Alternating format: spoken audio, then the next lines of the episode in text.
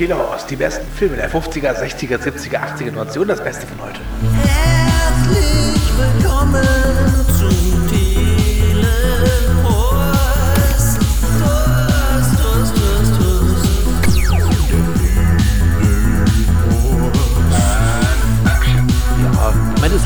an sich ist ja auch sehr ernst, gell? Palim, Palim, ich hätte gerne Flasche Antidepressiva. Ich glaube, Batman jagt nackt. Der sieht nackt so aus. Der trägt gar keine Uniform. Der zwängt sich in einen Menschen. Also der überzieht sich mit Bruce Waynes Haut sozusagen. Okay. Wir sind ja drei Personen. Das nehme ich mal jetzt an, dass das jeder weiß. Seit es uns gibt, sind wir zu dritt. Und wir haben ein Thema in dieser Folge, in der es irgendwie am Anfang heißt, so wie der Horst oder so ähnlich. Aber da geht es um Paare. Was hat sich der Themensteller dabei gedacht? Ich glaube, es warst du. Ich? Warst du oder Stu? Stu. Ich glaube, es war Stu. Ah. Äh, Nee, äh, das, also das Thema in die Liste muss ja irgendjemand eingetragen haben. ach so, in die Liste eingetragen. Ach so, weil Ja. ausgewählt habe hab ich es nicht. Nee, nee. Äh. Ausgewählt hat äh, dein, äh, ja, dein Nebenmann. Hallo. Komisch. war's. Genau, könnten wir vielleicht einfach mal anfangen mit Hallo, willkommen beim Telehorst? Das ist also Ja, nichts gegen Cold Open, aber ist, Ja, denn, das ist ich sehr mein- unfreundlich gewesen, Max. Ja, Also vielleicht nur mal kurz die Erklärung, der Max ist natürlich kürzlich wieder ein Jahr älter geworden und je älter er wird, desto griesgrämiger und, und unnetter wird das er. stimmt überhaupt nicht. Oh nein, stimmt, Max, alles Gute. Ich habe dir noch gar nicht gratuliert. Ich war Ja, nämlich irgendwie unterwegs. Alles Gute jetzt. zum Geburtstag, nachträglich, lieber Max. Aber ich war da le leider gerade ähm, in Frankreich unterwegs und hatte irgendwie selten Netz und äh, habe auch absichtlich einfach die Handys und iPads ausgelassen, um ein bisschen abzuschalten vor lauter Krieg und ah, keine Ahnung, eine kleine Auszeit gebraucht vielleicht Ja. auch, aber dann habe ich natürlich auch Max Geburtstag verpennt.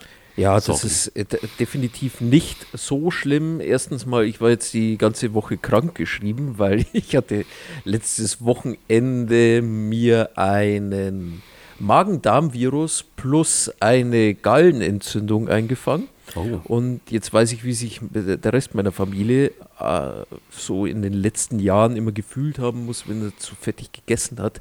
Denn äh, die haben alle irgendwie so Gallenprobleme. Und das scheint jetzt bei mir mit dem Alter auch langsam zu kommen. Und ich freue mich schon riesig drauf, wenn es das nächste Mal passiert. Oh weia. Und da ist dann auch die Frage, ob ich oder Stu früher auf dem OP-Tisch liegen darf, ob bei mir die Gallenblase früher raus muss als Stu. Ähm, wollen wir es kurz halten? Versuch 2 ist auch gescheitert. Ja. Okay. Äh, aber ein neuer Rekord. Ich glaube, beim ersten äh, Versuch äh, lag ich da zwei Stunden, bis mir gesagt wurde, die OP wird abgesagt. Und jetzt lag ich, glaube ich, fast vier Stunden da. Das ist eine nach oben offene Skala, scheint mir. Ja. Ja, also ganz ehrlich, es ist nicht zu, äh, es ist wirklich nicht witzig. Also von dem her, ähm, auch wenn ich hier mit so einem kleinen Schmunzeln im, im, im Tonklang hier spreche, du, du hast tatsächlich mein Mitleid. Danke. Bringt dir Äh, halt äh, nichts. immerhin, immerhin bin ich nicht 41. Okay, gut. ja, dann kommen wir jetzt zu den schöneren Themen. Ja, zu dem Thema. Also ich habe es ja nicht aus irgendeinem Grund ausgesucht. Das hat ja meine, ähm, meine Waschmaschine ausgesucht. Haben wir in der letzten Folge ja äh, gehört noch, äh, gegen Ende. Deswegen, da gab es jetzt keine Hintergedanken, warum ich das Thema ausgewählt habe. Fand es aber ganz gut, weil es ist relativ einfach gewesen. Du klingst mit gerade irgendwie irgendwelchen... komisch bei mir. Was? Oder ist es nur bei mir? Immer noch? Sag mal was. Hallo, hallo. Klinge ich immer noch komisch? Also im Gegensatz zu gerade eben klingst du so ein bisschen, als ob du so ein Rauschen drin hättest. Ich weiß jetzt nicht, ob es nur bei mir ist oder. Ich habe nichts geändert. Jetzt ist wieder alles Jetzt okay. klingst du wieder normal. Das will Okay. ich auch hoffen. Wahrscheinlich ist es auf der Aufnahme gar nicht drauf und jeder fragt sich jetzt, hä? Und wir so, doch. Egal. Also die Waschmaschine. Die Waschmaschine hat sich das Thema ausgesucht und ich fand es eigentlich ganz schön, weil da gibt es ja tausend Filme, aus denen man da picken kann. Ein seltsames Paar findet sich ja, äh, oh Gott, jetzt habe ich meinen Film schon genannt. Ja, ich war ein bisschen unkreativ. Ich habe einfach äh, Filme über, was, wie war das Thema eigentlich? Ungleiche Paare, oder? Ja. Also der komplette äh, Titel des Themas lautet Wie Andi, Max und Stu Filme über ungleiche Paare. Ja, und ich habe dann gegoogelt äh, Movies about odd couples und dann kam Odd The Odd Couple. Couple. Warum lang überlegen, wenn es auch naheliegend geht? Deswegen habe ich mir den Film von 68 ein seltsames Paar ausgewählt mit Jack Lemmon und Walter Matthau. Und irgendwie fand ich es eh schön, dass wir jetzt hier schon so viele Jack Lemmon-Filme hat, hatten, weil irgendwie hatte ich mit dem noch nie so ein weiß nicht, kannte ich nicht viel. Und jetzt haben wir durch den Telehorst, habe ich diese, diesen netten Herrn schon besser kennengelernt. Deswegen hatte ich da direkt Lust drauf und habe den genommen. Kanntet ihr den schon? Ich kannte ihn noch nicht. Ja. Welchen? Den, diesen Film jetzt? Ja. Ja, da werde ich dann später sicherlich noch ein paar so Anekdoten aus meiner äh, Frühphase meines Lebens erzählen können, die mit meinen Großeltern zu tun haben, die sich mit mir den Film öfter mal angeguckt haben. Okay, da freue ich mich drauf. Was habt ihr denn ausgewählt und warum? Ja, ähm, ich habe lange überlegt, ähm, stimmt gar nicht, ich habe lange gegoogelt und ja, hatte dann äh, zuerst gedacht, okay, wie wäre es mit Roger Rabbit? Und dann dachte ich mir, hey, ähm, ich habe doch, äh, letztes Jahr gab es diesen Space Jam 2, der so richtig furchtbar war. Und Space Jam 1 ist jetzt auch nicht so gut gealtert, aber ich mag die Looney Tunes und Bugs Bunny und Daffy Duck. Habe ich überlegt, soll ich einfach nur diesen, diesen äh, Cartoon nehmen, äh, Rabbit Season, Duck Season? Dachte ich mir so, ah. Und dann fiel mir ein, es gab doch mal diesen Film Looney Tunes Back in Action von Joe Dante und dann habe ich den genommen. Gut. Fein. Ja. Und ich habe den Leuchtturm genommen. Ach, der Herr macht wieder einen am Arthouse. Den mag der Andi sehr gern. Was? Macht der Herr wieder einen am was heißt- Arthouse. Nee, ich wollte meine, wollte meine Robert Eggers Sammlung. Jetzt habe ich zwei, beide Robert Eggers Filme habe ich jetzt ausgewählt. Ja. Jetzt gibt es keine mehr. Aber was Ich interessant wusste, ist, ich wollte den Film, ich wollte den Film ja, weil er einer meiner Lieblingsfilme der letzten Jahre ist, ich wollte den eh schon immer mal hier unterbringen, weil ich kann mit euch hier darüber. bestätigen. Kle- Kurze Interna, gefühlt bei jedem Thema. Zum Beispiel Xaver Quitten, Kaspar Wein, Folge 45 war Andi so dran. Der Leuchtturm. Konnte ich mich umbenennen in Dandi Labepizki. Was? Daran kann ich mich nicht erinnern. Nein, aber es war so naheliegend und dieses Mal hat er so perfekt gepasst und irgendwie habe ich den Leuchtturm vor lauter ja, Wald nicht gesehen. Aber zum Glück hast du daran gedacht. Ich freue mich schon in, in Zukunft, wenn dann irgendwie das Thema kommt, Filme mit einem Leuchtturm und Andi Pawlitzki, verdammt. Aber wir haben, wir haben noch, noch irgendwie so ein Thema, irgendwas Filme, die im Wald spielen. Warte mal. Das war jetzt egal. Ja. Ähm, es spielt auf jeden Fall Robert Pattinson mit und ihr habt den ja vor kurzem auch im Kino gesehen als neuen Fledermausmenschen. Hm. Gestern war ich da drin. Fle der Fledermauspolizist. Ja. Ich muss ja sagen, ich finde das, wenn man genau darüber nachdenkt, ist es schon sehr lustig.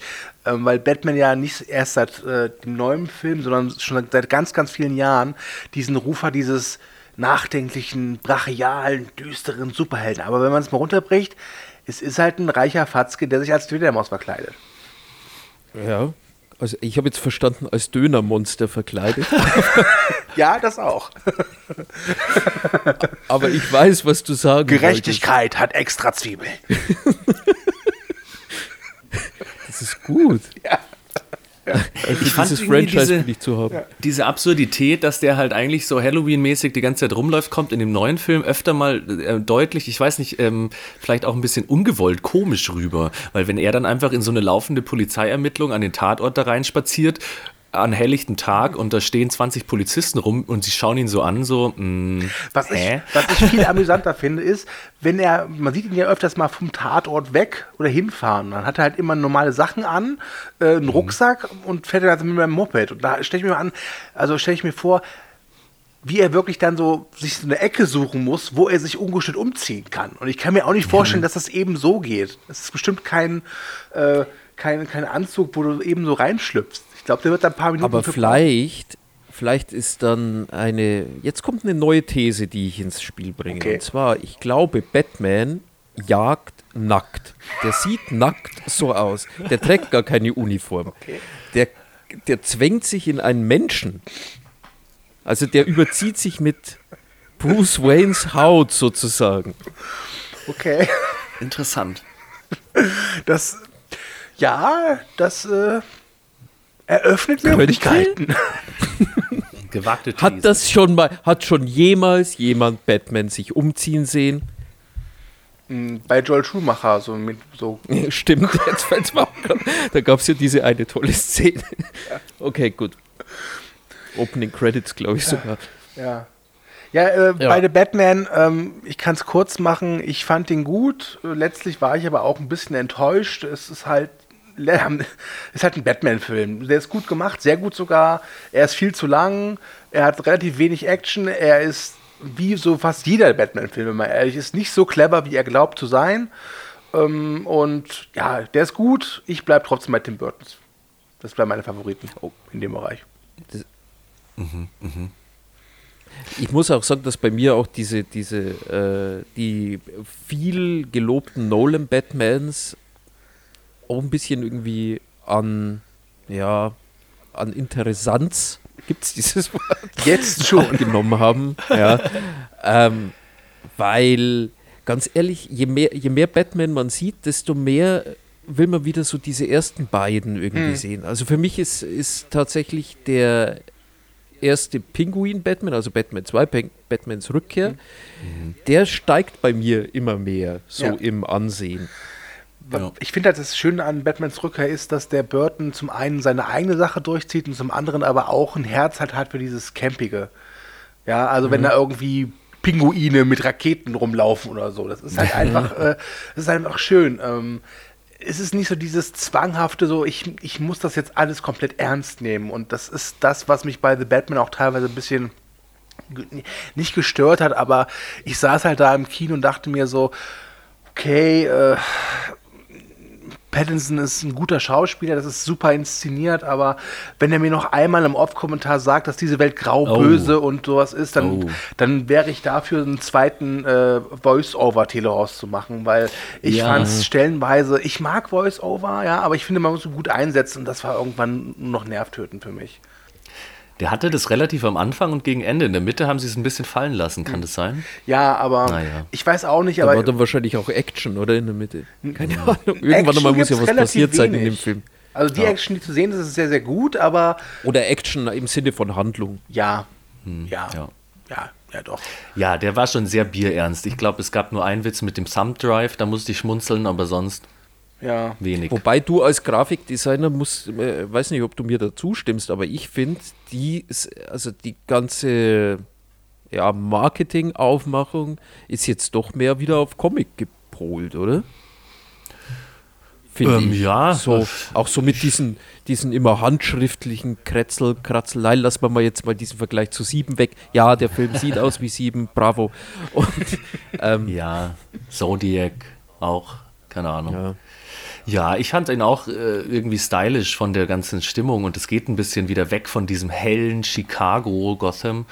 Es war schon so ein bisschen noir-mäßig und alles. Ich, ich fand nur irgendwie dafür, dass er jetzt halt so neu und anders sein wollte, waren viele Sachen drin, die mich dann doch halt an Dark Knight und solche Geschichten, also die Verhörszene, ähm, viele oder die auch das dass sich so eine Armee um ihn bildet. Das war irgendwie so vieles, was ich aus dem Joker schon kannte und vieles, was ich aus Dark Knight kannte, äh, habe ich jetzt hier wieder gesehen und irgendwie habe ich so ein bisschen diese Dringlichkeit auch äh, vermisst. Und ich weiß noch, nach Dark Knight kam ich aus dem Kino und war so richtig, äh, als, als hätte ich jetzt gerade was Krasses gesehen und es hat mich richtig umgehauen und so. Und jetzt, hier kam ich aus dem Kino und ich fand ihn nicht langweilig, obwohl er so lang war, aber irgendwie war nichts, es ist gar nicht so viel hängen geblieben.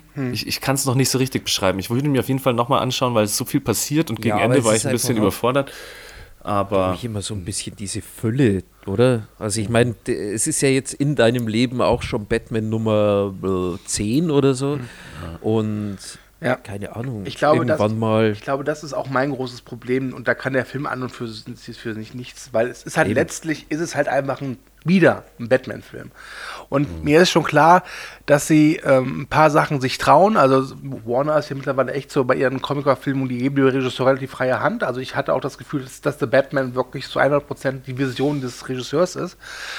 Ähm, aber ich glaube, was ich, worauf ich Bock hätte mal, wäre so ein Batman, der mal wirklich komplett frei dreht. Ich weiß dafür, Ja. die ganzen äh, Fans und Comic-Experten werden das, glaube ich, schassen, aber warum nicht mal ein Batman, der wirklich boah, scheiß auf alles. Scheiß auf, scheiß auf die Regeln, die einst aufgestellt worden sind. Batman macht jetzt Beach Party oder so.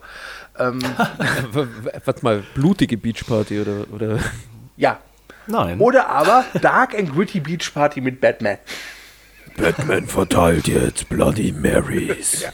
Tutum, tutum. Haben Sie schon die Käseschnittchen probiert? Zau, zau. Ich wollte eigentlich auch nicht diesen Sieben-Vergleich äh, zu nah an mich ranlassen, aber es ging halt teilweise wirklich sehr schwierig. Und da fand ich es halt auch schon wieder wie bei Joker so, die, die, die äh, Vorbilder waren halt einfach teilweise zu deutlich rauszusehen, wo ich dachte so, hey, macht bitte mehr was Eigenes. Und Also, vor allem Aber auch viel vielleicht zu ist das gut ja auch und so auch ein besser. bisschen. Ist, ja, aber vielleicht geben sie den Regisseuren ja deswegen auch ein bisschen mehr freie Hand, weil äh, die Regisseure dann auch mit ja, sehr guten, wie sagt man, Kopien also ankommen. Wenn jetzt da einer herkommt und sagt, ich mache einen Joker und der sieht ein bisschen aus wie King of Comedy und Taxi Taxi, Driver. Driver, Ja, ja, genau. dann, dann wird wahrscheinlich kein Produktionsstudio der Welt sagen, hm, also gut, mit denen, da kann man auch werben damit, weißt du?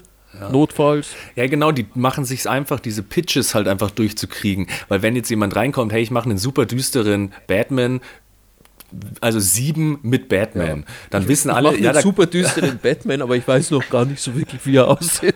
ja, aber, der- düster. eben, aber der Pitch ist relativ schnell gewonnen. Du sagst einfach, ich mache sieben mit Batman. Wie geil ist das denn? Alle sagen, boah, geil. Hm. Okay, gekauft. Oder hier, ich mache Taxi Driver mit Joker. Ist doch geil, oder? Und das ist halt Hm. vielleicht Hätten einfacher. sie, vielleicht hätten sie den neuen Film auch einfach nur The Riddler nennen sollen und vielleicht so hätten sie sich, weißt du, dass, dass sie da von der Seite irgendwie her mitkommen. Weil ich, Ja, das, das spielt überhaupt der Pinguin da eine Rolle? Oder ist es so wie Such Waldo mit Colin Nee, Farrell? der, der, ihn erkennt. der Pinguin äh, ist im Prinzip total unwichtig. Der hat zwar ein paar Szenen und äh, er sieht auch Make-up natürlich großartig aus, aber im Prinzip ist das so eine Rolle, ja, hallo, das ist der Pinguin, ihr werdet ihn dann in irgendeinem Sequel dann wahrscheinlich wiedersehen. Und dann hat er wahrscheinlich auch mehr zu tun.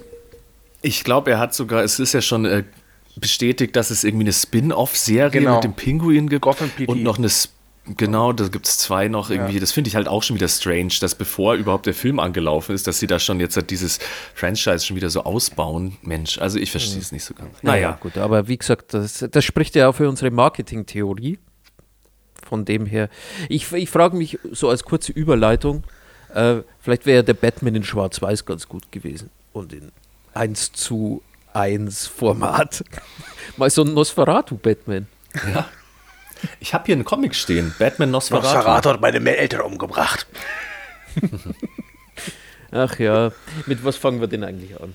Jetzt hast du doch schon eine schöne Überleitung gemacht, aber Ja, aber ich weiß nicht, ob ich mit dem Leuchtturm unbedingt anfangen will, weil ich glaube, das ist doch schon ein bisschen unser Highlight heute, oder? meins Ja, ist der Fall. bekannteste Film auf jeden Fall. Wir können ja einfach so, also Leuchtturm zum Schluss und ähm, ja, das seltsame Paar oder Looney Tunes Back in Action, äh, pf, keine Ahnung. Machen wir doch einfach chronologisch und ich habe den ältesten Film, deswegen fangen Ja. wir jetzt mal mit dem seltsamen Ja. Paar an, zu dem ich Also- gar nicht so viel zu sagen habe. Also ich habe den Film vor meinem Urlaub gesehen. Ähm, ich kann mich jetzt gar nicht mehr so dran erinnern.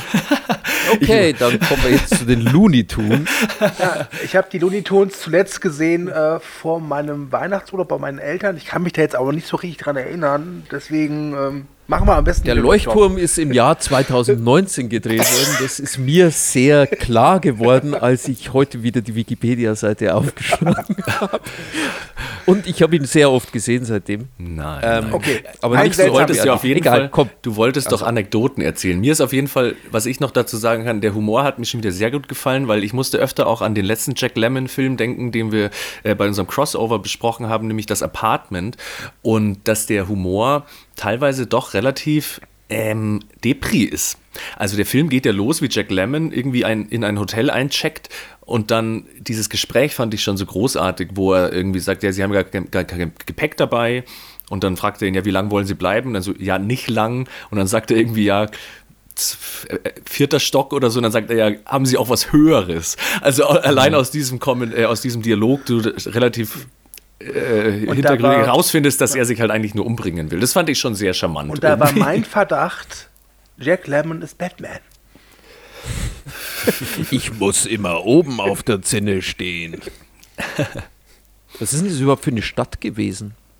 Ähm, Weil New York war es ja, glaube ich, nicht. ich glaube, es war Oder? New York, oder? Echt? Weil der war nämlich bei der, ähm, also da gibt es doch einen Kumpel, der bei der Polizei ist und der hatte nicht NYPD als Shirt, sondern irgendwas mit P, PPD. Also ich sehe Vielleicht gerade bei es ähm, Philadelphia. Kann sein. in der Handlungszusammenfassung von Wikipedia steht zumindest, dass der Felix Ungar ein New Yorker um die 40 in ein billiges Hotel Okay, eincheckt. gut. Ob er natürlich auch in New York eincheckt oder ob der New Yorker woanders ist, das Nee, nee, dann ist es New York. Dann denke hat er einfach keine Ahnung. Dann steht es für Polizei, Sportverein, Pfaffenhofen. Auf jeden Fall fand ich den Film nicht so klamaukig, wie ich äh, äh, erwartet hatte, weil das äh, Comedy-Duo, das sich danach, glaube ich, erst äh, entwickelt hat zwischen Jack Lemmon und Walter Matthau. Ich dachte, es wird halt so eine, keine Ahnung, dick und doof Comedy-Revue oder so. Aber ich fand ihn ehrlich gesagt gar nicht so witzig. Ich fand ihn gut, aber nicht so albern, wie ich erwartet hätte. Bei mir war es so, ich habe den geguckt und ähm, ich dachte zu Beginn, habe ich den richtigen Film drin? ne? Weil es gibt einen Walter Matthau und Jack Lemmon Film, der heißt Buddy Buddy, der eine ähnliche Prämisse zu Beginn hat. Nur da ist es so, dass Walter Matthau einen Auftragskiller äh, spielt und er muss sich mit Jack Lemmon ein Hotelzimmer teilen und der ist auch wieder so suizidal. Und er versucht ihn dann eben davon abzuhalten, damit er seinen Auftrag erfüllen kann. Und zu Beginn dachte ich wirklich, ist das doch das gleiche wie Buddy Buddy. Und erst nach und nach entwickelte sich das dann so. Und ähm, ich finde diesen Film sehr schön. Äh, ich fand den doch, durchaus amüsant. Ähm, und vor allem, es ist so ein Film der alten Schule, wo du halt so merkst, so, was es ausmacht, wenn Leute ihr Handwerk verstehen und daran wirklich gut drin sind. Also vom Drehbuch, von der Regie, vom Schauspiel, richtig schöne, klassische äh, Hollywood-Unterhaltung, würde ich sagen. Also ich hatte mit dem Film wirklich erstaunlich viel Freude. Ich kann ja mal kurz zusammenfassen, äh, worum es geht. Also Jack Lemmon wird halt von seiner Frau verlassen und er zieht dann bei Walter Matthau, irgendeinem Kumpel von ihm ein, der, äh, ich glaube auch irgendwie geschieden Der ist auch oder so? frisch geschi- relativ frisch geschieden, ja. Genau, und Jack Lemmon ist halt so ein pedantischer Saubermann, also der muss immer alles putzen und ist sehr genau und penibel und so weiter. Und Walter Matthau ist halt eigentlich so ein Slacker, der die ganze Zeit nur pokern will und säuft sich gern ein und so. Abgekürzt, Und da, dieser, dieser Film erzählt, wie es sein würde, wenn Andy und Max zusammen wohnen würden. ja, wer ist jetzt wer? Ich wollte gerade fragen. Jetzt, irgendwann muss ich mit meiner Anekdote kommen.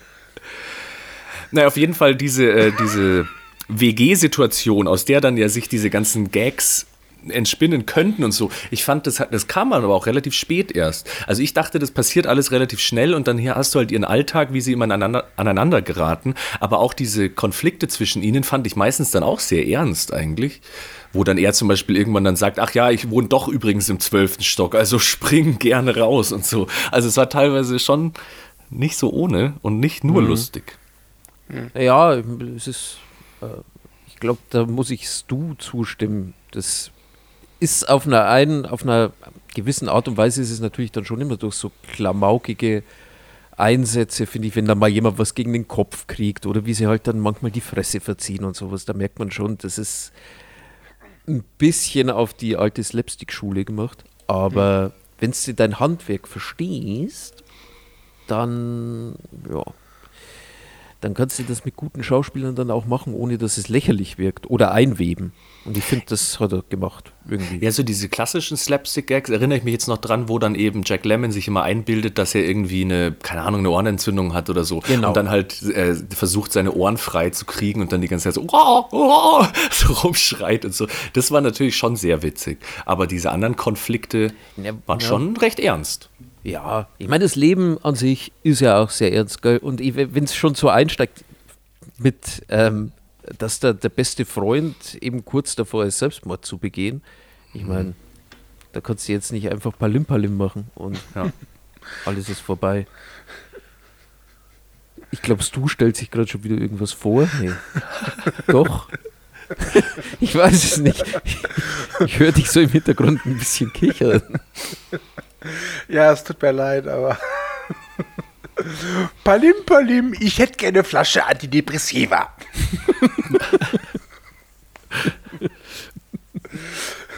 Ach. Komm, wir spielen Psychiatrie.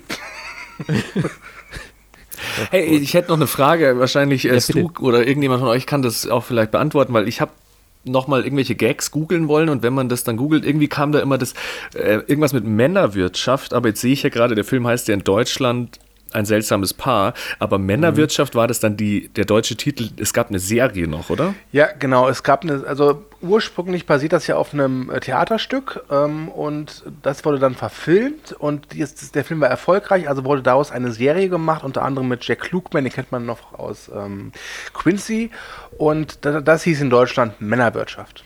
Ah. Ich sehe hier gerade auch noch, dass es irgendwie ein deutsches Remake gab mit Harald Junke und Eddie Arendt. Genau, dann haben wir beide die gleiche Wikipedia-Seite offen. Sehr schön. Aber es bietet sich Soll ich vielleicht dann auch an. noch, vielleicht kriegen wir dann einen Rabatt, wenn wir alle drauf sind. Ja, das ist natürlich ein gern äh, adaptiertes Konzept, diese ganze Geschichte.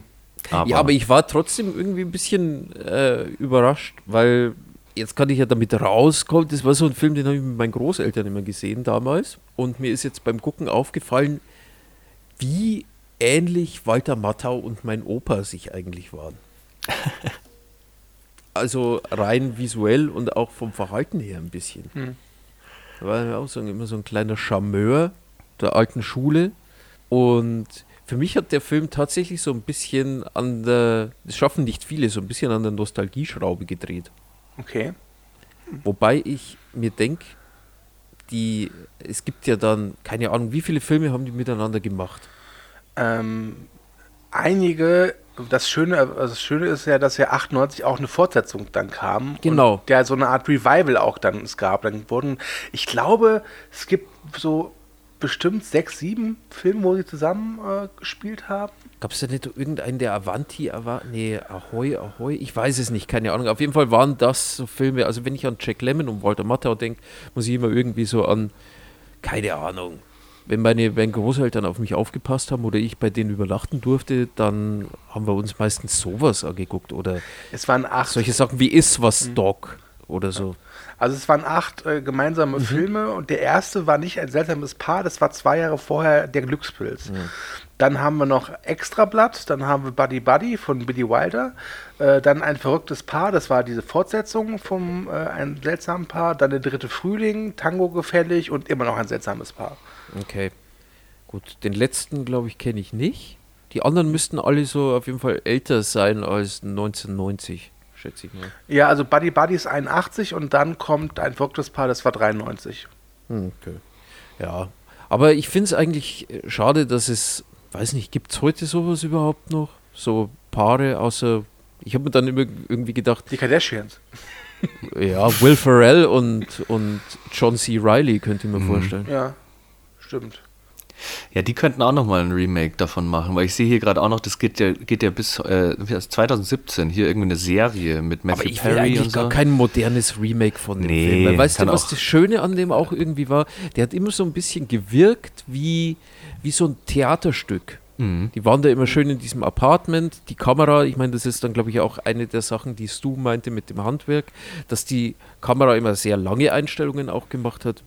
Und ähm, da dann die Schauspieler auch gut miteinander harmonieren wollten. Du hast dann auch gute Choreografien bei vielen Dingen gesehen, vor allem wenn sie dann so zu sechst bei dieser Pokerrunde sind, dass die Sachen halt dann gut funktionieren. Und man sieht, wenn man ganz genau hinguckt, auch immer ein paar so Kleinigkeiten, was die Schauspieler machen, die jetzt nicht gerade im Fokus stehen. Zum Beispiel gab es da irgendwie so eine Szene, in der irgendjemand was verschüttet hat und da war Walter Matthau nicht in der Szene und er hat es dann mit so, eine, mit so einem Toastbrot aufgewischt. also, Ja. Das sind so Kleinigkeiten. Finde ich super.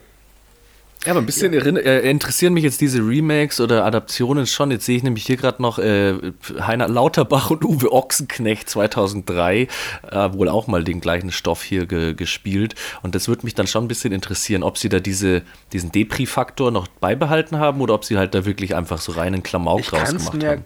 nicht vorstellen, dass die es so umgesetzt haben, wie es äh, ursprünglich war. Ich glaube, dass es heutzutage auch nicht mehr so funktioniert. Ja. Leider. Naja, also wir, wir, vor allem auch mit ähm, diesen modernen Mitteln. Da ist ja viel auch am Telefon passiert. Ja, das stimmt. Würdest du jetzt dann auch nicht mehr machen. vermutlich könntest du den auch gar nicht mehr bringen, außer du machst vorm äh, Vorspann noch irgendwie eine dreiminütige Triggerwarnung. No. stimmt. Im Gegensatz, ja, stimmt, das sind die, die, die Richtlinien sind, glaube ich, schärfer geworden. Ja. Ja, aber das hat mich damals beim Apartment halt eben auch schon so überrascht, dass der halt doch solche Themen hat. Ich meine, da will sich doch dann diese eine Kollegin von ihm auch umbringen, weil sie rausfindet, dass der Chef sie betrügt oder sonst irgendwas in die Richtung. Und das war dann teilweise schon echt sehr ernst. Und da war, war ich damals schon überrascht und diesmal auch wieder. Und das hat mich aber auch gefreut. Ich mag's, ich mag's gerne auch mal so. Ich mag's auch so. Jetzt haben wir über den Film an sich gar nicht so viel gesagt. Ja, was soll man sagen? Es ist ein sehr guter Film, wenn ihr die Chance habt, den zu gucken und nicht erwartet, dass dass das reine Lachfest ist. Dann guckt ihn euch an und äh, wenn man sich überhaupt für Filme interessiert oder für Komödien allgemein, ist die Paarung Mattau-Lemon eh immer granatenstark. Also.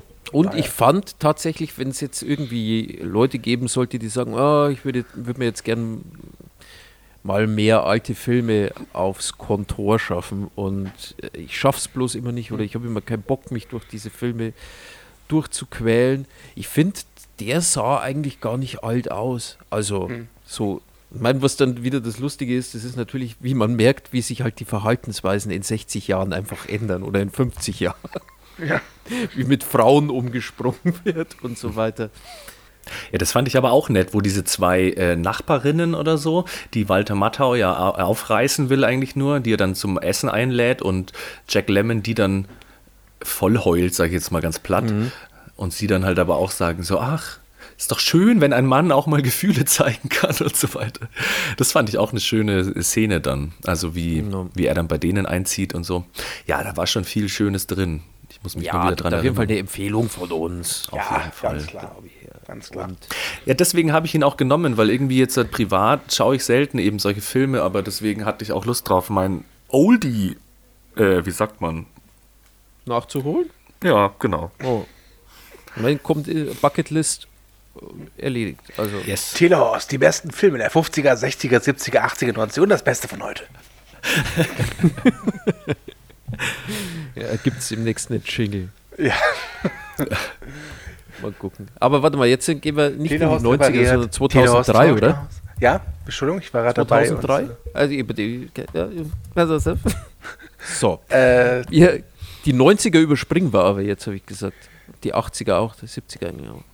Gehen, wir, Ja. gehen wir jetzt ins Jahr 2003, oder? Nee. doch. Ja, doch. 2003, Joe Dantes letzter Film, oder?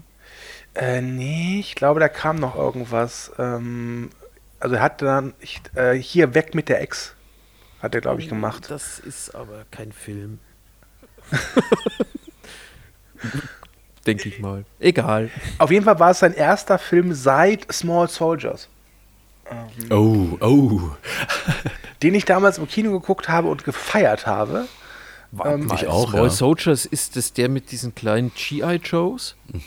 die lebendig Ja. werden und dann gegeneinander Krieg führen. Und dann gibt es eine Ah, schöne Szene, wenn sie irgendwie so den Barbies so diesen Chip einsetzen und die reißen sich die Haare vom Kopf und äh, fallen Kristen äh, Dunst dann. Schöner Film. Okay, ganz ehrlich, Joe Dante ist ja einer der, ist ja der Regisseur eines meiner Lieblingsfilme. Die Gremlins. Reise ins Ich. Ja. Ah, okay. Ohne Witz, ja, Joe Stu. Dante ist ein herausragender Genre-Regisseur. Hier, äh, Das Tier, Gremlins 1 und 2, äh, Meine teuflischen Nachbarn, Small Soldiers. Also, der ist super. Warte mal, und er hat auch den Piranhas gemacht? Genau, das war, glaube ich, sein, seine erste äh, alleinige Regiearbeit für Roger Okay, Corman. keine Ahnung. Piranhas ist für mich tatsächlich das. Kennt, kennt ihr diesen, dieses. Ihr habt, ihr habt immer ein Bild vor Augen und bei mir ist es ganz klar so dieser Gang in meiner Stammvideothek damals. Die haben nämlich die Filmplakate nie ausgetauscht. Und da hingen keine Ahnung. Solange ich mich. Ding, da liefen immer. Ähm, die äh, war ein Plakat von den Critters ja. dann Piranhas und einer von diesen Kobold-Filmen, wo Kobold, äh, so ein Horror-Kobold, ich weiß nicht, ob es Leprechaun war. Der mit Jennifer Aniston. ja, ja. Leprechaun. ja. Oder Hobgoblins. Nein, Nee, der ich glaub, nicht. Der war's nicht. da gab es kein Poster. Ähm, pass auf, ich, ich, ich kann es eigentlich abkürzen. Äh, Ja. Ich mag die Looney Tunes, Daffy Duck, Bugs Bunny, stehe ich total drauf, könnte ich mir Ewigkeiten angucken. Ähm, und Looney Tunes Back in Action hat eine Szene, die so grund, grund, die so grandios ist, weil es gibt ähm, eine Szene, ich, ich wiederhole mich, da sieht man, dass Roger Corman einen Batman-Film dreht. Geiler geht es einfach nicht. Es Okay, äh, jetzt musst du mir mal auf die Sprünge helfen. Wer ist Roger Corman? Roger Corman ist eine Filmlegende, der sehr kostengünstige Filme gedreht hat, der äh, jungen Darstellern und vor allem jungen Regisseuren äh, einen, äh, ja, einen Job gegeben hat und die durften sich da austoben. Dazu gehörten neben Joe Dante zum Beispiel ähm, ja, Francis Ford Coppola, Martin Scorsese, die haben alle bei Roger Corman angefangen. Roger Corman ist wahrscheinlich eine der wichtigsten Personen in Hollywood. Okay, aber ist der Regisseur oder was? Nee. Der ist eigentlich mehr Produzent, hat aber auch ein paar Sachen inszeniert. Ähm, Corman hat halt Trash, also was heißt Trash, aber kostengünstige Filme und ich, ich wiederhole mich, ich weiß, aber ähm, James Cameron Ich hat finde bei ihm diese Beschreibung aber sehr schön für B-Movies. B-Movies, danke, danke, danke, das habe ich gesucht, das Wort. Äh, also James Cameron hat auch bei ihm angefangen, Jonathan Demme hat bei ihm angefangen ähm, und der hat wirklich viel geleistet. Der lebt auch noch, ich glaube, der müsste mittlerweile auch so um die 90 sein. Und ähm, also wenn man sich wirklich ernsthaft mit Kino oder dem amerikanischen Kino auseinandersetzt, im Genrebereich kommt man um diesen Mann nicht herum. Also ich würde so weit gehen und sagen, Roger Corman ist wahrscheinlich genauso wichtig für Hollywood gewesen oder für das Genre Kino Hollywoods wie damals Jack Arnold. Okay. Ja. Ja, ich bin gerade auf seiner Wikipedia-Seite. Er sieht sehr rüstig aus. Der macht die 100 voll. Ja. Ach du Scheiße, was der alles gemacht hat. Okay, gut. Eine sehr lange Wikipedia-Seite.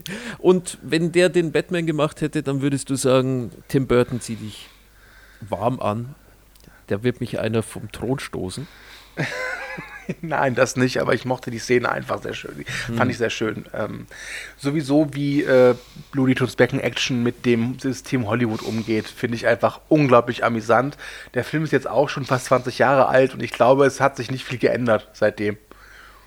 Ich fand es teilweise eh relativ bissig und dann, nachdem Ja. ich den Film gesehen habe, habe ich mir noch ein bisschen Hintergrundinfos angeschaut und dachte eh, äh, sind es teilweise irgendwelche kleinen ähm, Angriffe auf diese, auf Warner Brothers und äh, das Studiosystem generell von diesem Joe Dante, weil der war ja nicht ganz so happy mit der ganzen Entstehungsgeschichte und Ja. so, wenn ich das richtig verstanden habe. Der Film wurde ja auch anscheinend äh, völlig also nicht beworben und irgendwie links liegen lassen, weil Mhm. sich keiner vorstellen konnte, dass der, der ist ja auch dann brutal gefloppt oder so. Ja.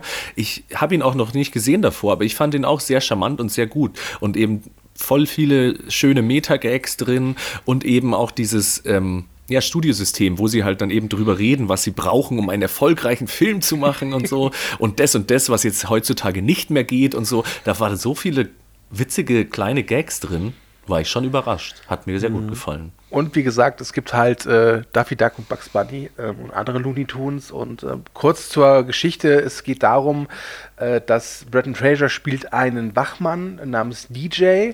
Ähm, und der soll halt einfach äh, Daffy Duck und Bugs Bunny, glaube ich, rauswerfen, weil die einfach nicht mehr ziehen. Äh, das ist aber nicht so einfach. Dementsprechend kommt es zur Verfolgungsjagd und er selbst verliert auch seinen Job. Äh, DJs Vater hingegen ist ein Filmstar namens Damien Drake und es kommt dann raus, Damien Drake lebt ein Doppelleben. Ist nicht nur Filmstar, er ist auch Geheimagent. Und er wurde jetzt von seinem Nemesis, dem Mr. Chairman, gespielt von Steve Martin, der vermutlich die Zeit seines Lebens hatte, Das war heftig. ja, ähm, gefangen genommen. Und jetzt muss DJ gemeinsam mit Daffy Duck, mit Bugs Bunny und mit äh, der Warner-Mitarbeiterin Kate äh, seinen Daddy retten. Und das ist im Prinzip der Startschuss zu einer, ja, Odyssee. Äh, und wie wir schon gesagt haben, im Prinzip geht es nur darum, sich über an Hollywood abzuarbeiten und äh, zu- aufzuzeigen, wie eigentlich schwachsinnig dieses ganze System ist. Ähm, und hat natürlich jede Menge Looney Tunes äh, und dementsprechenden Humor. Einer meiner schönsten äh, Erinnerungen an den Film ist wirklich, die, ich habe den Film damals äh, auf DVD, glaube ich, geguckt und bei einer Szene konnte ich nicht mehr, und zwar wenn äh, Bugs Bunny so im Nebenbei irgendwie die Angel rausholt und dann sagt so, oh, ich habe Nemo gefunden. Großartig. Der kam aber gar nicht so lang, äh, kam der kurz davor raus oder gleichzeitig sogar oder so? Warte mal. Zu was?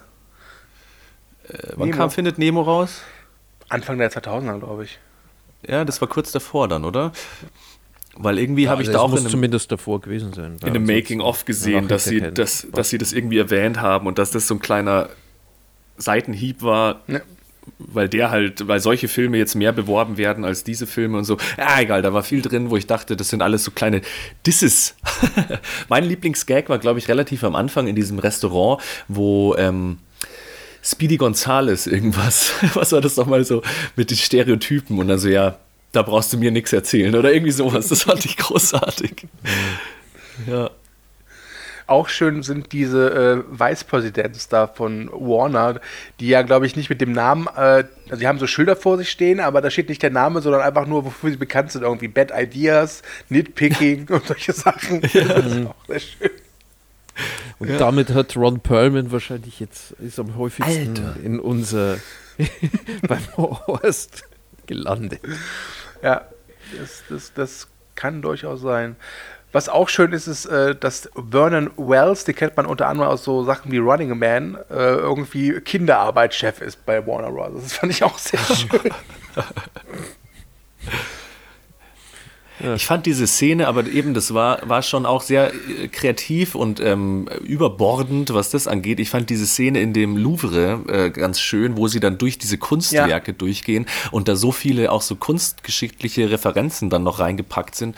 Also das ist echt vollgepackt mit witzigen Ideen. Manchmal war mir dieser Humor dann schon ein bisschen drüber und also Steve Martin fand ich natürlich schon sehr witzig, aber das teilweise fand ich es schon ja arg äh, über, überdreht und so weiter, aber wie gesagt, immer, immer schön austariert mit irgendwelchen bissigen Gags. Also auch äh, Walmart, äh, Pro- Product Placement, Jokes und so. Fand ich alles sehr schön eigentlich. Ja, Deadpool frisst das.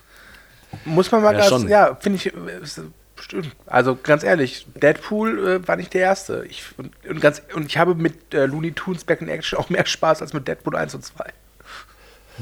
Ja.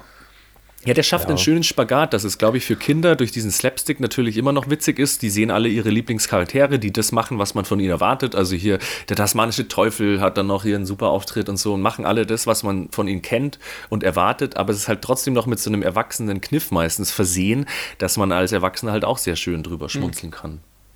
Als Kind hätte ich den geliebt, glaube ich. Tatsächlich.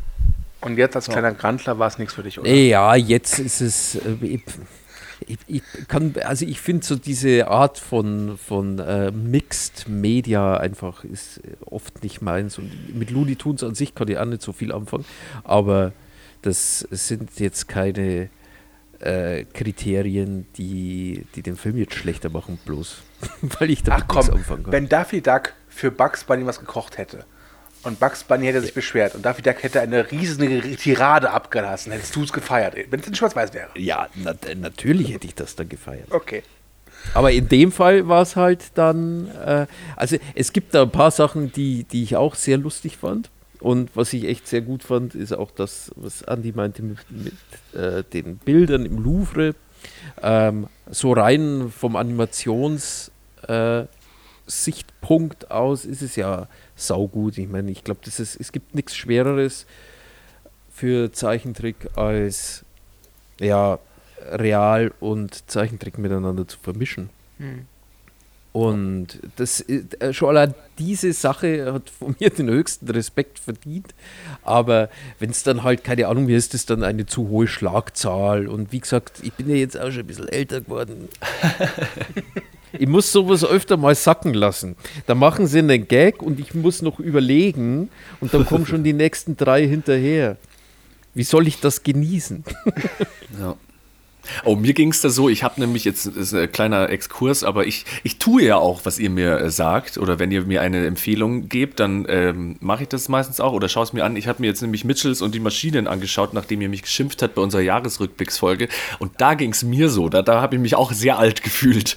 Ich dachte so, oh Gott, oh Gott, oh Gott, oh Gott, was passiert da? Und das ist alles so schnell. Also bei Ja. Mitchells und die Maschinen muss ich auch sagen, ich mo mochte den auch sehr, aber als der Film aus war, brauchte ich auch erstmal so ein paar Stunden Ruhe. Das ist. Ja. habe ich mir erstmal Nosferatu danach angeschaut. Ich glaube, du brauchst für jeden, also für für jeden dieser Filme brauchst du halt dann immer so einen, so einen Downer, den du dir danach Ja. irgendwie anschauen kannst. Es ist ganz schön, neun Espressi auf einmal zu saufen. Und danach brauchst du halt dann doch noch einen Blunt, den du dir reinziehen kannst. Wir sind gegen Drogen.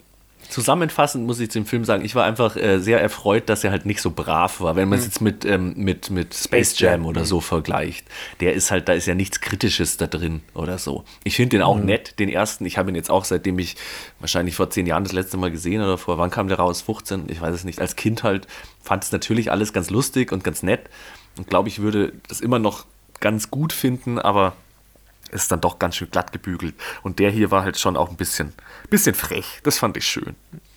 Und ich, aber äh, tatsächlich, ich glaube, wenn du da mehr Hintergrundwissen irgendwie hast, dann, also der macht mit mehr Hintergrundwissen mehr Spaß. Und ich weiß ja nicht, du, wenn du, wenn du sagst, du bist ein Looney Tunes Fan oder, oder du magst sie auf jeden Fall sehr gern, dann wirst du ja wahrscheinlich, bevor du den Film gesehen hast, dann auch mehr mit ihnen zu tun gehabt haben. Nee, tatsächlich. Also meinst du jetzt mit den Looney Tunes an sich oder Mit den Looney Tunes an sich, ja. Naja, es, ich war halt so, wenn damals war, gab es sonntags, nachmittags kamen die halt immer im ZDF so 20 Minuten. Das habe ich mir angeguckt, aber es war jetzt nicht so, dass ich äh, irgendwie jetzt die auf Videokassette hatten oder so. Das war immer so gehofft, dass man irgendwie da was aufschnappen kann. Ich weiß noch, bei der Kauf VHS von Vivo Weapon 3 gab es diesen bekannten äh, Cartoon, äh, es ist Hasensaison, nein, Entensaison vorm Hauptfilm. Und den haben wir uns sehr häufig angeguckt. Und dann mit den Jahren, als dieses ominöse Internet aufkam, hat man natürlich dann schon mal genauer geguckt. Und ähm, ich habe mich mit dem Film auch jetzt an sich wirklich erst. Es war das dritte oder vierte Mal, dass ich ihn jetzt gesehen habe. Und ich habe dann vor ein paar Tagen so ein Video entdeckt auf YouTube von so einem, ähm, ja, ich weiß gar nicht, was es ist, äh, Filmkanal, den ich äh, ganz gut finde, der sich dann mit diesem Film halt auseinandergesetzt hat und äh, da auch ein paar Hintergründe äh, mir gegeben hat, die ich dann von Wikipedia und sonstigen Quellen nicht hatte. Und das war sehr interessant. Äh, The Royal Ja, das Ocean Society, glaube ich, heißt der. Der ist Genau. sehr gut. Kann ich empfehlen. Ja, also Weil man auch tatsächlich sagen muss, es ist schrecklich, wie viele gute YouTube-Kanäle es gibt, wenn es ums Thema Film geht. Das ist schlimm. Ja, gut, aber je mehr gute es gibt, desto mehr schlechte gibt es ja auch, Das stimmt auch wieder. glaube ich. Ja. Das ist Fluch und Segen, würde ich behaupten. Ach, du bist so unglaublich weise, Max. Ah, ich bin einfach ich. Wie sang Kurt Jürgens 1, 41 Jahre und kein bisschen weise. Wa- Waren das 41 Jahre? Keine Ahnung, 41, 60, wo ist der Unterschied?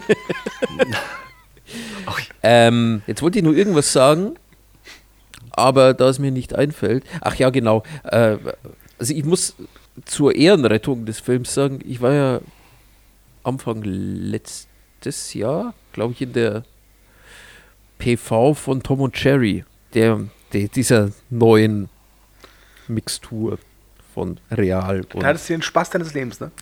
und tatsächlich, also dann 100.000 Mal lieber Looney Tunes ansehen als das andere. Weil, also du merkst an dem, an dem Unterschied zwischen wie Jenna Elfman und Brandon Fraser mit den Figuren spielen, die nicht da sind, und wie, äh, wie hieß die andere, Chloe Grace Moretz und die anderen da in den Tom und Jerry Filmen da mitspielen, das ist ein himmelweiter Unterschied, echt. Ich glaube, da ist früher noch ein bisschen mehr Herzblut reingelegt worden. Also, was, was das angeht, finde ich, ist immer noch ungeschlagen Bob Hoskins und Roger Rabbit. Ja, gut, aber das ist, das ist der einzige, der mir so wirklich auch gefällt. Und das ist ja, ist ja glaube ich, ein Animationsmeisterwerk. Du kaufst ja auch Ja. von diesem John, ich weiß gar nicht, wie der heißt, Richard Williams, glaube ich. Der, das Animators Survival Kit ist so ein Buch. Äh, Wenn du halt dann anfängst, Zeichentrick zu Mhm. machen, dann arbeitest du dich, also eigentlich jeder Animator arbeitet sich durch dieses Buch irgendwie durch. Und das ist die Bibel. Mhm. Und der Kerl ist ja, glaube ich, federführend damals gewesen bei Roger Rabbit. Und ja. Aber wieso meinst du, was ist bei den neuen da schlechter? Schauen die immer an den Figuren vorbei oder es sind ist irgendwie, es kommt einem tatsächlich so vor, als würde es mehr so, also würde es heißen, nicht Cut, sondern Cut, Komma, passt schon.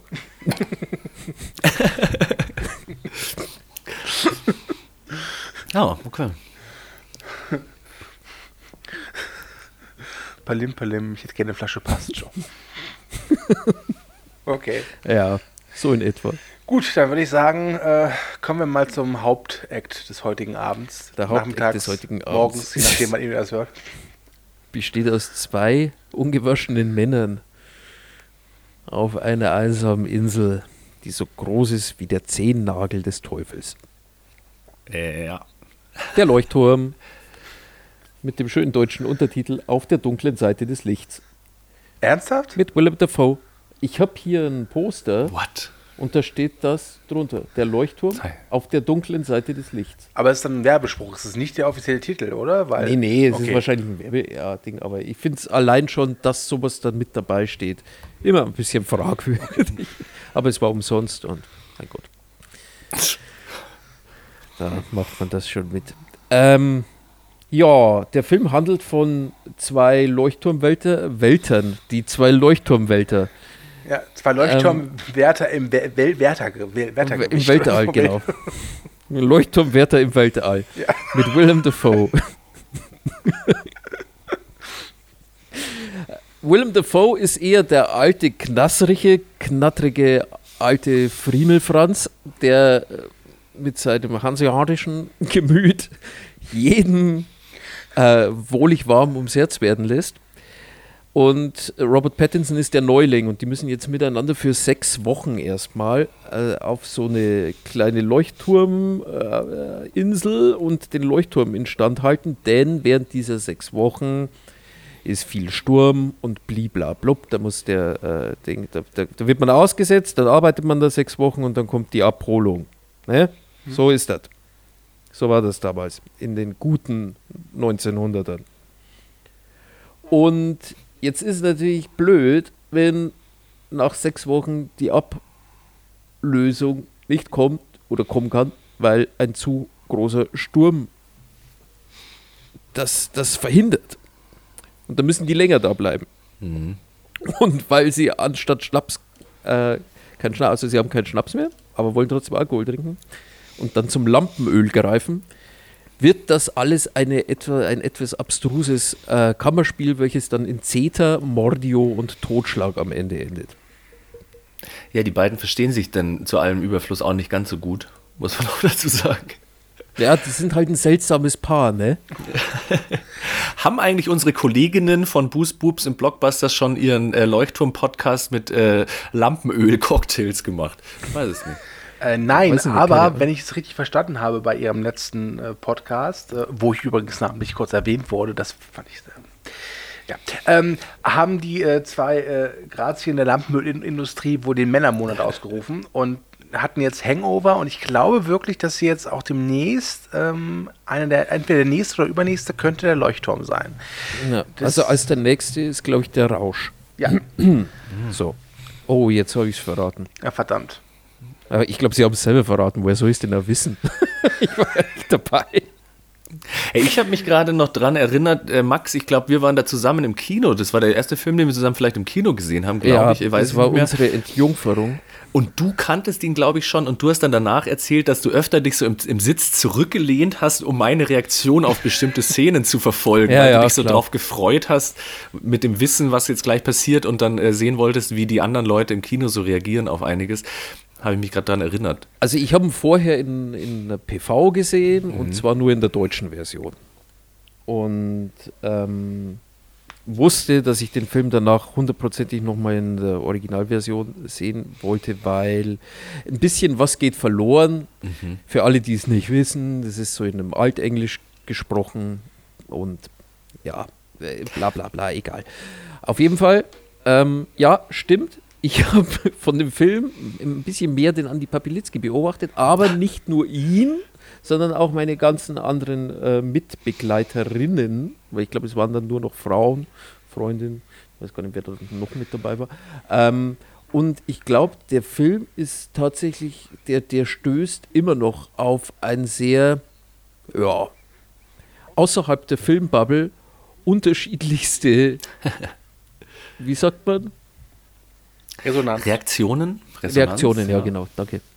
Ja, ich habe den Film auch, das ist einer der meist empfohlenen und von mir auch ähm, jetzt in den letzten zwei Jahren meist gesehenen Filmen, weil ich es immer schön finde, den auch mit anderen Leuten zu schauen, weil das halt doch ein sehr spezieller Film ist. Allein schon die Machart, dann, wie du schon angesprochen hast, die Sprache finde ich großartig. Ich habe den bis heute auch, ich kann den, glaube ich, nicht auf Deutsch schauen. Ich habe ihn ja mit dir im Kino dann gleich auf Englisch gesehen und seitdem war das für mich auch gegessen. Ich habe mich immer gefragt, ähm, versuchen die das eigentlich in der deutschen Version so ein bisschen nachzuahmen? Also sprechen die dann da altfriesisch oder sowas? Keine Ahnung. Das wäre natürlich, ganz ehrlich, diese Idee, die hätten wir ihnen liefern müssen, auf eine gewisse Art und Weise. Aber Sprechen die da komplettes Hochdeutsch oder wie? nee, die sprechen schon, ich meine, so wie es halt ist, wenn wenn du, keine Ahnung, so einen Ritterfilm irgendwie siehst, beispielsweise. Oder einen Okay. Mittelalterfilm, wenn der ins Deutsche übersetzt wird.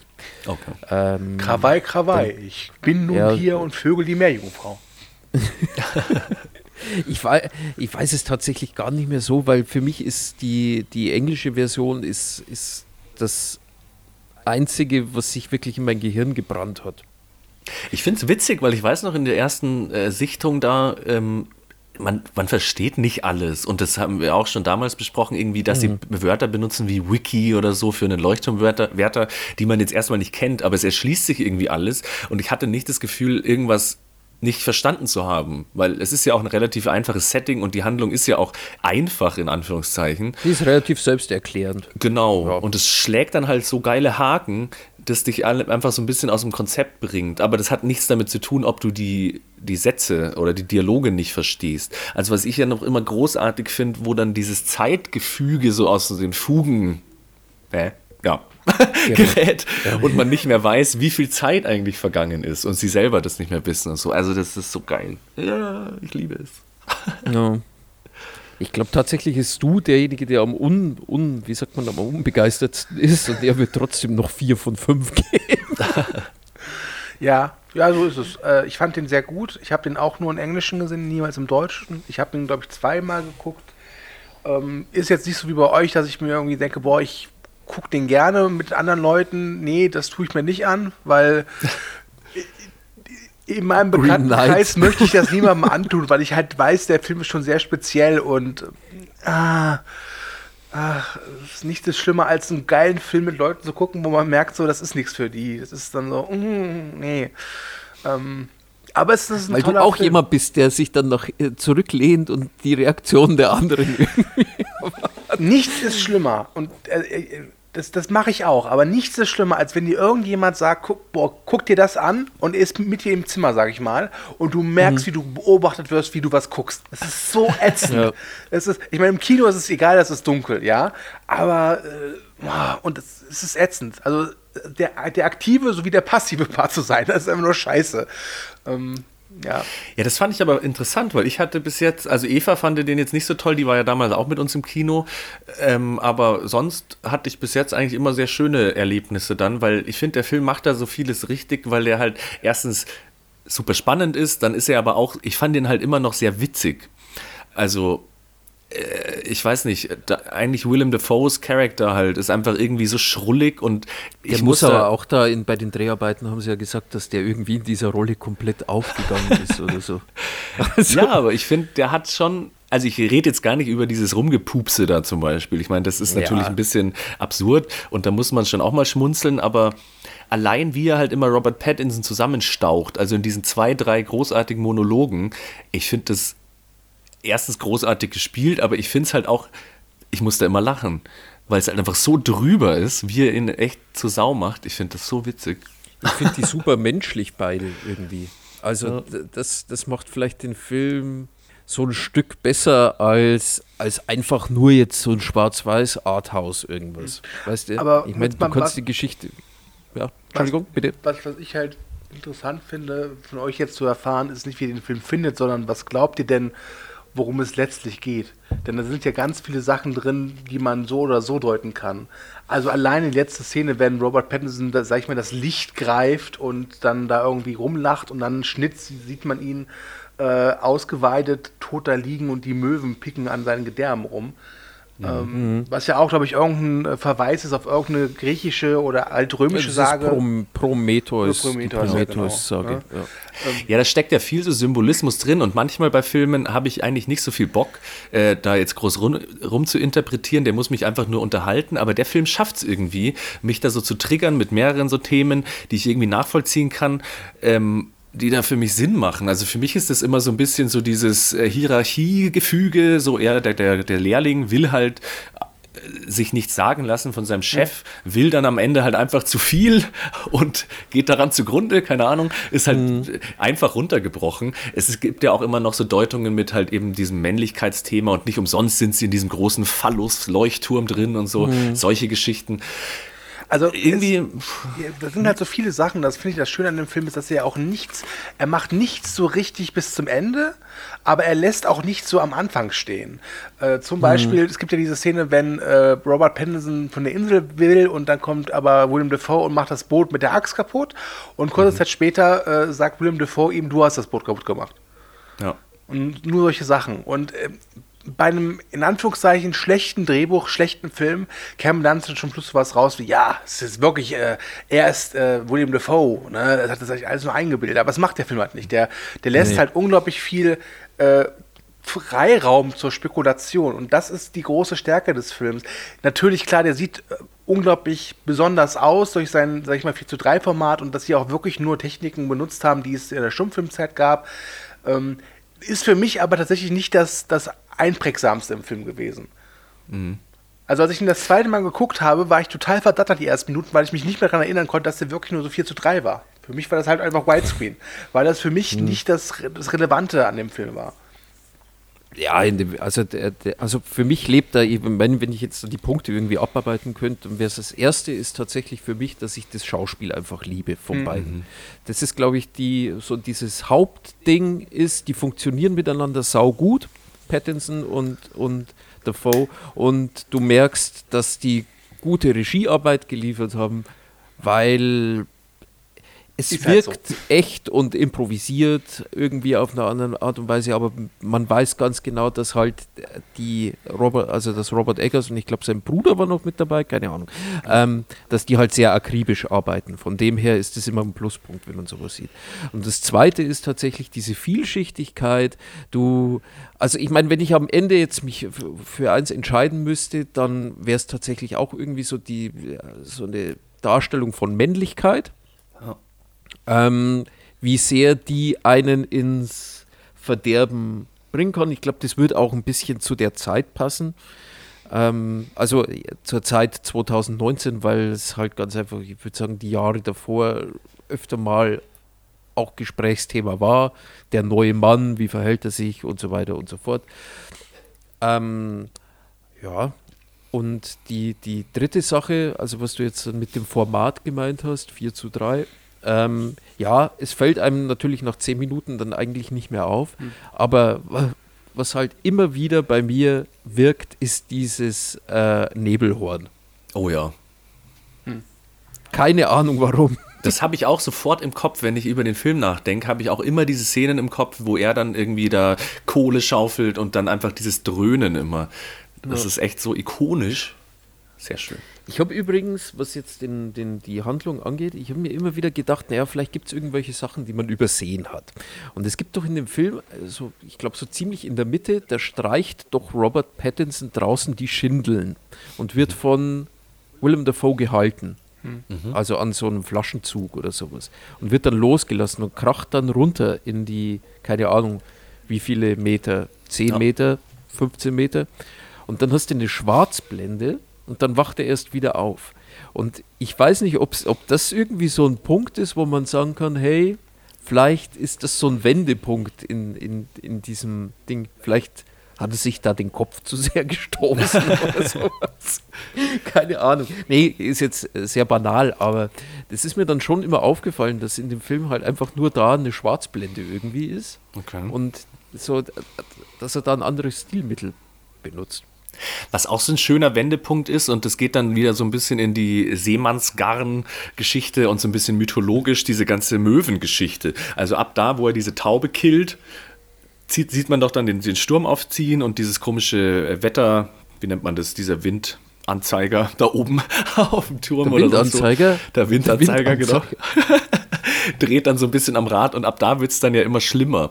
Und das finde ich halt auch so eine schöne Side-Story, die hätte ich jetzt auch schon wieder fast vergessen so ein bisschen, aber diese ganze Möwengeschichte, diese böse Möwe, die die ganze Zeit hänselt irgendwie und dann kommt danach raus. diese Möwe. Das ist so geil. Ach ja. Und dann noch diese Geschichte mit dem, dass er eigentlich auf der Flucht ist oder dass er sich da versteckt, weil er doch irgendeinen anderen Dude umgebracht hat. Diese Story gibt es ja auch noch. Aber Ich glaube, vielleicht unter Umständen ist ja diese Story dann so ein bisschen äh, Teil mit Grund für, warum Robert Pattinson dann wahnsinnig wird, sozusagen, weil ihn ja die Schuld ein bisschen auffrisst, sozusagen. Ja, genau. Und äh, Willem Dafoe fängt ja dann auch an, da Fragen zu stellen und ihm so nicht auf die Schliche zu kommen. Aber irgendwie ist ihm das dann ja schon sehr unangenehm, wenn er da so ausgefragt wird. Und er ist ja auch rela relativ schweigsam am Anfang. Ach ja, und ich weiß auch nicht, was Robert, äh, was, was Willem Dafoe am Anfang oben nackt im, im, im Lichtkegel macht. Wir, weiß ich nicht, aber So sind sie halt, die Künstler, ne? ja, es ist alles symbolisch, aber es ist nicht so symbolisch, dass man es irgendwie, dass man draufspuckt und sagt, komm. Das ist doch nur prätentiöser Quark. Ja, genau. Es gibt nämlich solche, der, das ist einfach genau die richtige äh, Gratwanderung für mich jetzt da, dass es halt nicht abdriftet in Sachen, wo ich mir denke, äh, das ist jetzt so gewollt. Also dann streut er noch diese Bilder ein. Also das eine, wo dann Willem Dafoe ihn oben packt und ihn dann mit diesen Leuchtaugen äh, so bestrahlt. Das ist ja aus irgendeinem alten Kunstwerk irgendwie übernommen. Und ich habe mir jetzt auch noch nicht äh, eine Bildanalyse von diesem Bild reingezogen, was das eventuell alles bedeuten könnte. Und am Schluss, wo er da von den Möwen zerpickt wird, das ist ja auch, wie du schon gesagt hast, dieses Prometheus-Ding.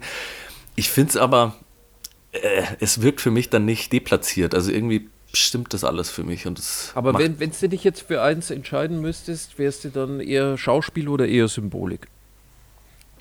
Team. Boah, Ich glaube, bei Leuchtturm wäre ich Teamsymbolik. Ja. ich kann mich da gar nicht entscheiden, leider. Musst du aber. Musst du Also aber. ich weiß halt nur, ja, du musst, das ist der, der Tele, Telehorst ist ein Muss-Programm. Nein, ich kann nicht. Nee. Ich kann Also Andi, entweder jetzt entscheiden oder zehn Jahre impotent. Okay, Schauspiel. Er nimmt, er nimmt, die, er nimmt die Impotenz. Nee, ähm, ich weiß halt nur, das war, das war, so- ist so ein geiler Moment, wenn du dir halt weißt, oh ja, cool, jetzt kommt dann gleich der Monolog, jetzt kommt dann gleich der berühmte Willem Dafoe Monolog. Und du bist im Kino und schaust halt dann in die Gesichter der Leute. Und der Andi, der war so richtig glückselig zu dem Zeitpunkt, das weiß ich. Und ich glaube, wenn du auf die andere Seite geschaut hast, habe ich meine Freundin irgendwie angesehen. So, äh? Was jetzt nicht bedeuten soll, dass sie mit sowas nichts anfangen kann. Jetzt stelle ich mir wirklich Aber- vor, wie, wie du im Kino sitzt, links von dir äh, Andi, rechts von dir deine Freunde und wie, wie, wie, wie am Tennis spielt du immer so dick, dick, Zock. Nee. Ich habe mir wirklich auch das Drehbuch dann runtergeladen und wollte eigentlich diesen Monolog auswendig lernen, wenn ich mal wieder was koche oder so und dann irgendjemand sagt, hey, das hat jetzt ja, ja nicht so richtig und so, dann wollte ich eigentlich auch sagen so, Arie von der Mi Lobster. das ist so geil, wie er halt dann echt so ein bisschen, bisschen weinerlich dann fast ist, weil er so traurig ist, dass das Essen nicht geschmeckt hat. Und dann verflucht er ihn einfach in alle sieben Weltmeere, ach keine Ahnung was.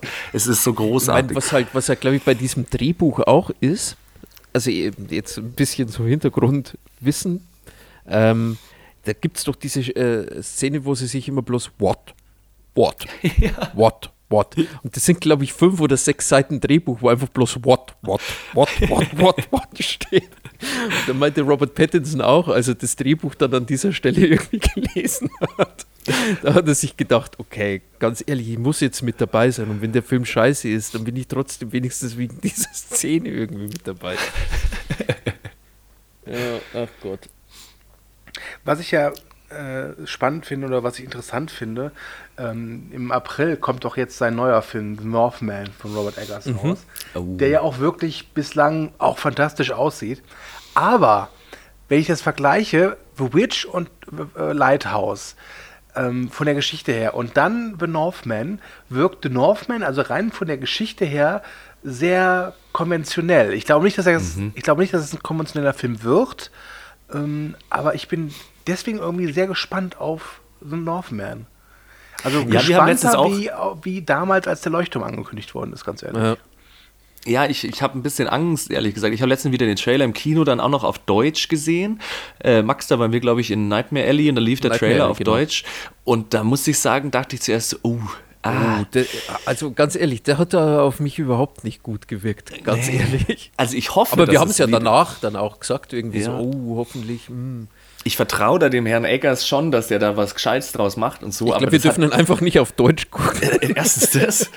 Aber das wirkt ja wirklich wie so, wie so ein platter Wikinger Ja, wie Braveheart. so 0815 Wikinger-Dingsbums. Ich wün würde mir wünschen, dass er mehr so, sage ich mal, in so eine Richtung Valhalla Rising, aber mit mehr Story geht.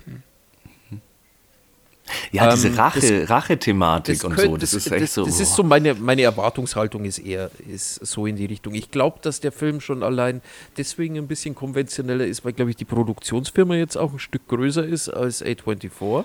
Ja, Und ich wobei, das- ähm, ich glaube, bei The Witch und auch bei Lighthouse hat ja Universal den Vertrieb übernommen. Ne? Mhm. Und jetzt ist halt eben Universal, glaube ich, auch äh, die Produzenten. Also, ich habe da, Aber ich glaub, ich bin da positiver auch Dinge. Ich glaube, der wird gut. Also ich bin mir auch sicher, dass er gut wird und ich meine, du musst ja, musst ja immer sagen, du musst ja die Filme dann immer in dem Becken mit, äh, mit den anderen irgendwie vergleichen. Und äh, das, was man da jetzt gesehen hat und die, schon allein so das Setting und das Mythologische und, und äh, Set-Design, was man halt jetzt aus Trailern schon irgendwie spüren kann, wie es dann wirken wird und aussieht, das wird wieder 1A.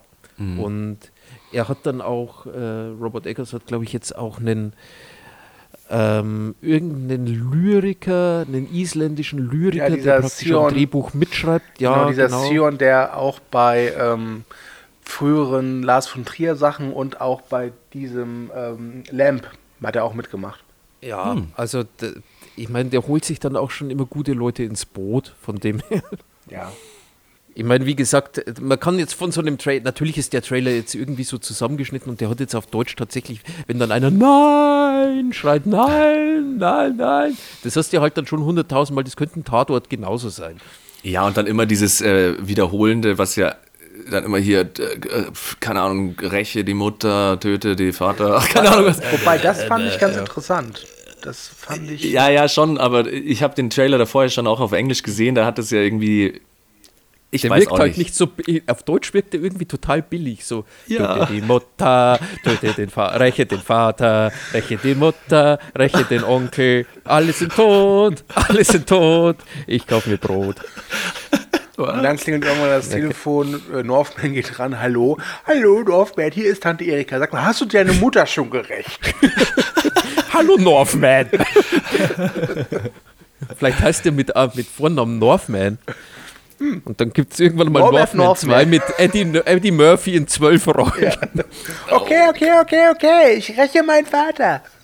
Northman und Norbit. Büllerbü-Cop. Büllerbü Hills-Cop, genau. Der Bullerby. Ah, Ich habe euch schon wieder verloren. Ja, ich bin schon wieder weg, aber ich würde jetzt ja gerne einen Deckel drauf machen. Ja. Ja. Jetzt, Ach, Mensch. Wir stellen uns, stellen wir uns ein bisschen auf Jubiläum ein. Ähm, es könnte unter Umständen sein, dass wir, also die nächste Folge ist ja Folge 50, Tröd, Tröd. So, und ähm, Stu darf das Thema aussuchen. Als Gast, Gästin ist unsere engelsgleiche Stimme, also die, die eigentlich einzige Stimme des Telehorst, Hanna zu Gast. Ja. Und äh, es könnte natürlich sein, dass vielleicht Folge 51 vor der Folge 50 statt. Nein, das, das, das, vorher das kriegen wir schon hin. Und, Das ähm, kriegen wir hin, okay, und, gut. Ja, ich weiß auch gar nicht, äh, wann jetzt Folge 49 kommt, denn es gibt ja auch noch ein Crossover. Ne, aber mal schauen. Also, Folge Mhm. Schauen wir. 50, ihr wollt wissen, welches Thema gewählt worden ist. Und ich Ja, sage es gleich vorweg, ihr werdet es nicht mögen. Ähm, Oh. Und ich sage noch eins vorweg.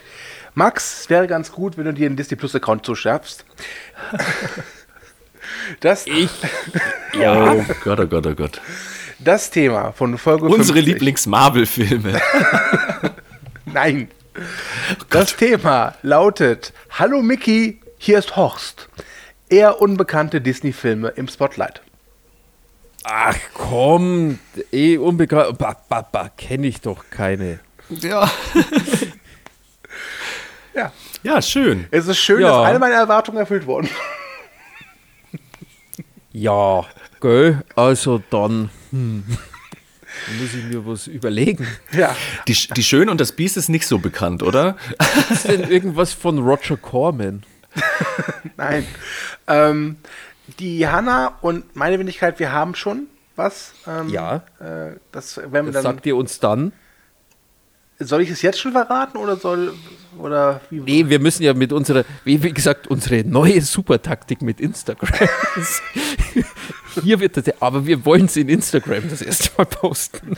Meine Deswegen neue mach- Taktik mach- ist bei Podcasts, die auf Instagram sind und erfolgreicher als wir sind, einfach zu, zu kommentieren. Ja. Weißt du, du kannst jetzt einfach eine, eine Abmoderation machen. Ja, das war Horst 49, bis dann. Bist dein Arsch. ich liebe euch auch. Dann, ja, Ja, dann bis gleich, ne? Ja, ja, geil. Also, bis dann. Ciao. Servus. Auf Wiedersehen. Hallo.